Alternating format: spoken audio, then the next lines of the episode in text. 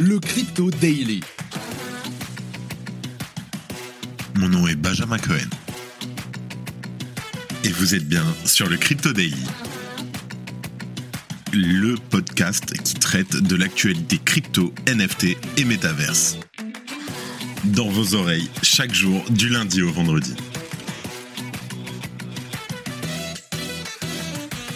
Salut, j'espère que tu vas bien. On se retrouve tout de suite pour un nouvel épisode du Crypto Daily. Alors aujourd'hui, on va parler de la décision de Binance à compter de mercredi de demain. Il ne sera plus possible d'effectuer deux virements bancaires en dollars avec Binance. La plateforme, elle se veut quand même rassurante en précisant que la mesure n'est que temporaire et bien entendu que seule une minorité d'utilisateurs seront concernés. En deuxième news, on parle du Digital Currency Group DCG ainsi que des entités Genesis qui avancent dans leurs efforts de restructuration des entreprises du groupe qui sont victimes du marché un nouvel accord trouvé va pouvoir permettre de rembourser en totalité ou en partie du moins les créanciers dont les utilisateurs earn de l'exchange Gemini. Et pour finir, on parle de la néobanque Revolut qui fait un grand pas vers les cryptos. Elle serait en effet en train de lancer des services de staking disponibles dès cette semaine pour les utilisateurs situés en Europe et au Royaume-Uni. Mais avant tout ça, et comme d'habitude, le coin du marché. Here comes the money. Here we go. On enregistre cet épisode, nous sommes le 7 février 2023 et il est 16h. Je sais, je suis en retard. Légère augmentation du market cap en 24 heures de 1%. On est à 1,07 trilliard le Bitcoin à 23 000 dollars pile poil en hausse de 1%. Ether pareil à 1640 dollars. Ça ne bouge pas. BNB 330 dollars. Le XRP légère baisse. Le Cardano, ouais, on est sur vraiment sur un, on est sur un marché qui a totalement stagné. On remarquera le Polygon qui fait plus 3% à 1,24 dollars. Sinon, mention très honorable au Gifto, que je ne connaissais pas, qui fait 1800% d'augmentation en 24 heures. C'est bizarre. Attention avec ces jetons ultra volatiles. Allez, let's go, on passe aux news. On commence par Binance qui va mettre en pause les virements bancaires en dollars, je t'explique. Binance a annoncé que dès demain, le mercredi 8 février, les virements bancaires libellés en dollars ne seraient plus possibles de manière temporaire. Cette mesure concerne aussi bien les dépôts que les retraits et se limite uniquement aux virements en dollars, ce qui signifie bien sûr que toutes les autres devises ainsi que les transactions par carte bancaire continuent de fonctionner normalement. Par ailleurs, il convient de préciser que seule la plateforme mondiale de Binance est concernée. Par exemple, Binance.us n'est pas impacté par la mesure, comme l'a certifié son service client plusieurs fois sur Twitter. Si Binance n'a a priori pas donné de raison précise à la suspension des virements bancaires en dollars, on va toutefois s'intéresser et regarder du côté de la Signature Bank. En effet, plus tôt au mois de janvier, sous couvert d'une réduction de son exposition aux crypto, la banque a décidé de ne plus traiter les transactions de Binance inférieures à 100 000 dollars via le système SWIFT. Cette restriction avait été annoncée aux clients concernés et a pris effet au 1er février. Ainsi, la plateforme fondée par Sisi est à la recherche d'un nouveau partenaire afin de traiter ce type de virement. Selon les informations qu'un porte-parole a communiquées à plusieurs médias, 0,01% des utilisateurs de la plateforme seraient touchés. Je cite. Il convient de noter que seulement 0,01% de nos utilisateurs actifs mensuels utilisent les virements bancaires en USD, mais que nous travaillons dur pour redémarrer le service dès que possible. Si la nouvelle peut interroger après des épisodes marquants comme FTX, ce cas de figure est bien différent et ne relève en rien d'une quelconque crise de liquidité de la part de Binance. Ce n'est d'ailleurs pas la première fois qu'un tel événement se produit. Rappelle-toi, à l'été 2021, c'était l'ensemble des virements SEPA qui avaient été suspendus, tandis que l'exchange faisait face à des questions d'ordre réglementaire. La situation avait alors commencé à revenir à la normale en janvier 2022 pour être totalement réglée au mois de mars. Si tu aimes le daily, une note et un commentaire nous aident énormément. Aussi, si tu ne veux rien rater de l'actualité, abonne-toi.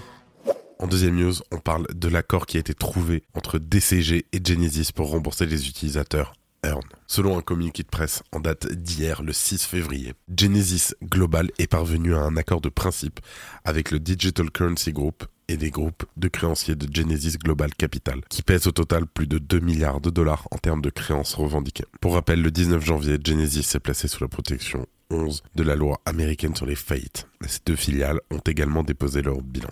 L'accord stipule que le DCG, le Digital Currency Group, échangera un billet à ordre d'1,1 milliard de dollars dont l'échéance est fixée en 2032 contre des actions privilégiées. Dans les détails, Genesis Global Capital devait ce montant à DCG après que ce dernier l'ait soutenu financièrement suite à l'effondrement de Three Capital. En d'autres termes, grâce à cet accord de restructuration, Genesis Global Capital n'aura pas à rembourser cette dette et préservera ainsi sa trésorerie. Par contre, de nouvelles actions de Genesis d'une valeur d'1,1 milliard de dollars seront émises par le DCG dans le cadre du plan du chapitre 11. Outre la transformation de ce billet en action, l'accord prévoit aussi que le DCG refinance ses prêts qui échouent en 2023. Dans une lettre du 22 novembre aux actionnaires, le CEO du DCG, Barry Silbert, avait révélé l'existence d'une dette de 575 millions de dollars du DCG envers Genesis qui arrive à terme au mois de mai 2023. Le refinancement des crédits du DCG implique la conclusion d'un nouvel accord de prêt qui sera payable aux créanciers en deux tranches pour une valeur totale d'environ 500 millions de dollars. La restructuration de Genesis Global et de ses deux filiales passe donc par une réorganisation des dettes de Genesis et du DCG. Mais l'accord prévoit également une autre réorganisation. Digital Currency Group apportera ses participations dans sa filiale de courtage Genesis Global Trading à Genesis Global Holdco. Toutes ces entités seront ainsi regroupées au sein d'une même société de holding.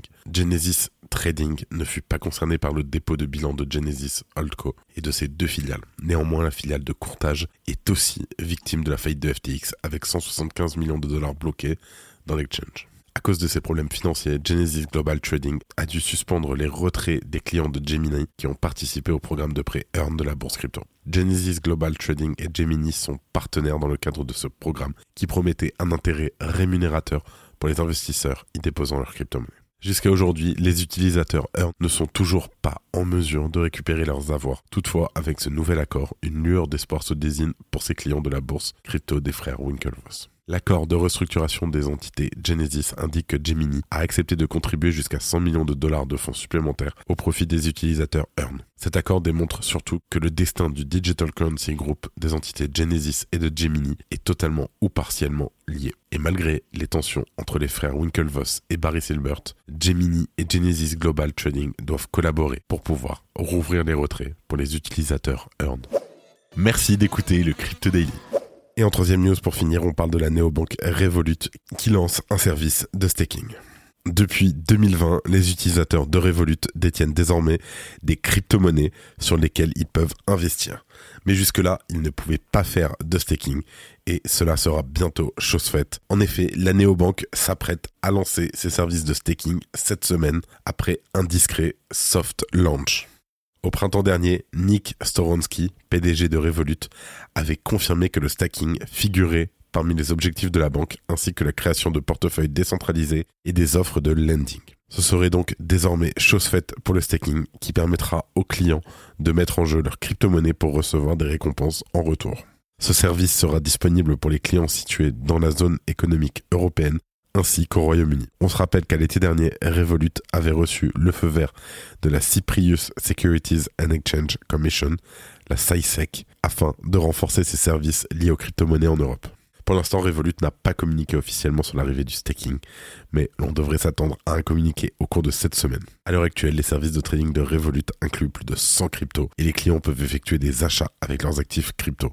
Le staking sera cependant initialement limité à 4 actifs, l'Ether, le XTZ de Tezos, l'ADA de Cardano, ainsi que le DOT, le DOT de Polkadot. La néobanque Revolut, qui s'est distinguée par son approche novatrice des services bancaires tradis, ne semble pas particulièrement ébranlée par le bien market et l'année 2022 mouvementée des cryptos. Elle a recruté au cours de l'été dernier et annonce régulièrement de nouvelles vagues d'utilisateurs. Pour autant, la néobanque semble avoir quelque peu pivoté en ce qui concerne sa stratégie crypto. Alors que sa future crypto-monnaie, le Revcoin, semblait soutenir une partie de son futur dans le Web3, elle l'a discrètement écarté.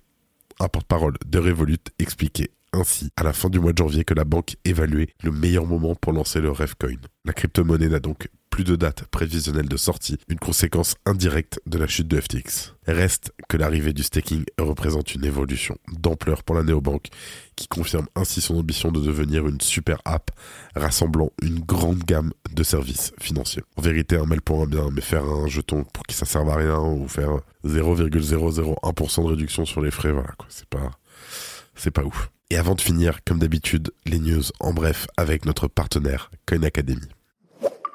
Le Lightning Network, solution de Layer 2 sur la blockchain Bitcoin, continue son expansion à travers le monde. Alors que le marché des cryptos est encore affaibli, le réseau à la grande scalabilité vient de surpasser l'un de ses records. Près de 4500 bitcoins sont aujourd'hui déposés dans cette solution, preuve d'un engouement continu pour la reine des cryptos.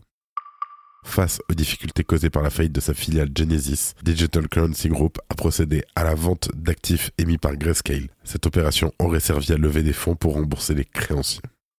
Les signes que l'hyperinflation catastrophique de l'Argentine est maintenant ancrée, la Banque centrale d'Argentine a annoncé l'émission d'un nouveau billet de 2000 pesos afin de faciliter les transactions en espèces. Ce nouveau billet représente actuellement une somme équivalente à un peu moins de 10 euros. Si le cours de Bitcoin est encore bien loin de retrouver ses plus hauts historiques, la récente embellie du marché des cryptos lui a permis de passer durablement au-dessus des 20 000 dollars et même de consolider au alentours des 23 000 dollars. Un des facteurs de cette hausse se situe probablement dans le fait que désormais il y a près de 50% des bitcoins qui n'ont tout simplement pas bougé depuis deux ans. La signature banque fait l'objet d'un procès par Statistica Capital, société d'investissement anglaise, qui pense que la banque est impliquée dans l'effondrement de FTX. Elle est accusée d'avoir participé à la fraude de FTX et d'avoir continué à autoriser la liaison des comptes clients au réseau Signet. WeTransfer s'associe à la plateforme blockchain Minima pour lancer des NFT sur leur réseau, permettant aux utilisateurs de générer des NFT directement depuis leur téléphone. Minima est un layer One et un réseau peer-to-peer optimisé pour une utilisation mobile. Les règles de publicité proposées au Royaume-Uni pourraient potentiellement voir les dirigeants de sociétés crypto encourir jusqu'à deux ans de prison pour ne pas avoir respecté certaines exigences autour de la promotion de produits. Sam Bankman-Fried est de nouveau autorisé à communiquer par voie électronique après avoir été empêché en janvier. FaceTime, e-message, Zoom, les textes et les emails sont autorisés, ainsi que WhatsApp avec certaines restrictions la DAO d'Ethereum Name Service a voté pour la vente de 10 000 Ethers de la trésorerie de la DAO pour financer les activités du projet pendant les 18 à 24 mois prochains et réduire l'exposition de la DAO à l'Ether. C'est la fin de ce résumé de l'actualité du jour sur le Crypto Daily. Évidemment, pensez à vous abonner pour ne pas rater le suivant, quelle que soit d'ailleurs l'application que vous utilisez pour m'écouter. Rendez-vous aussi sur Twitter et LinkedIn pour d'autres contenus d'actualité exclusifs. Je crois que j'ai tout dit, faites attention à vous, et moi je vous dis à demain. C'était Benjamin pour le Crypto Daily. Merci et à très vite.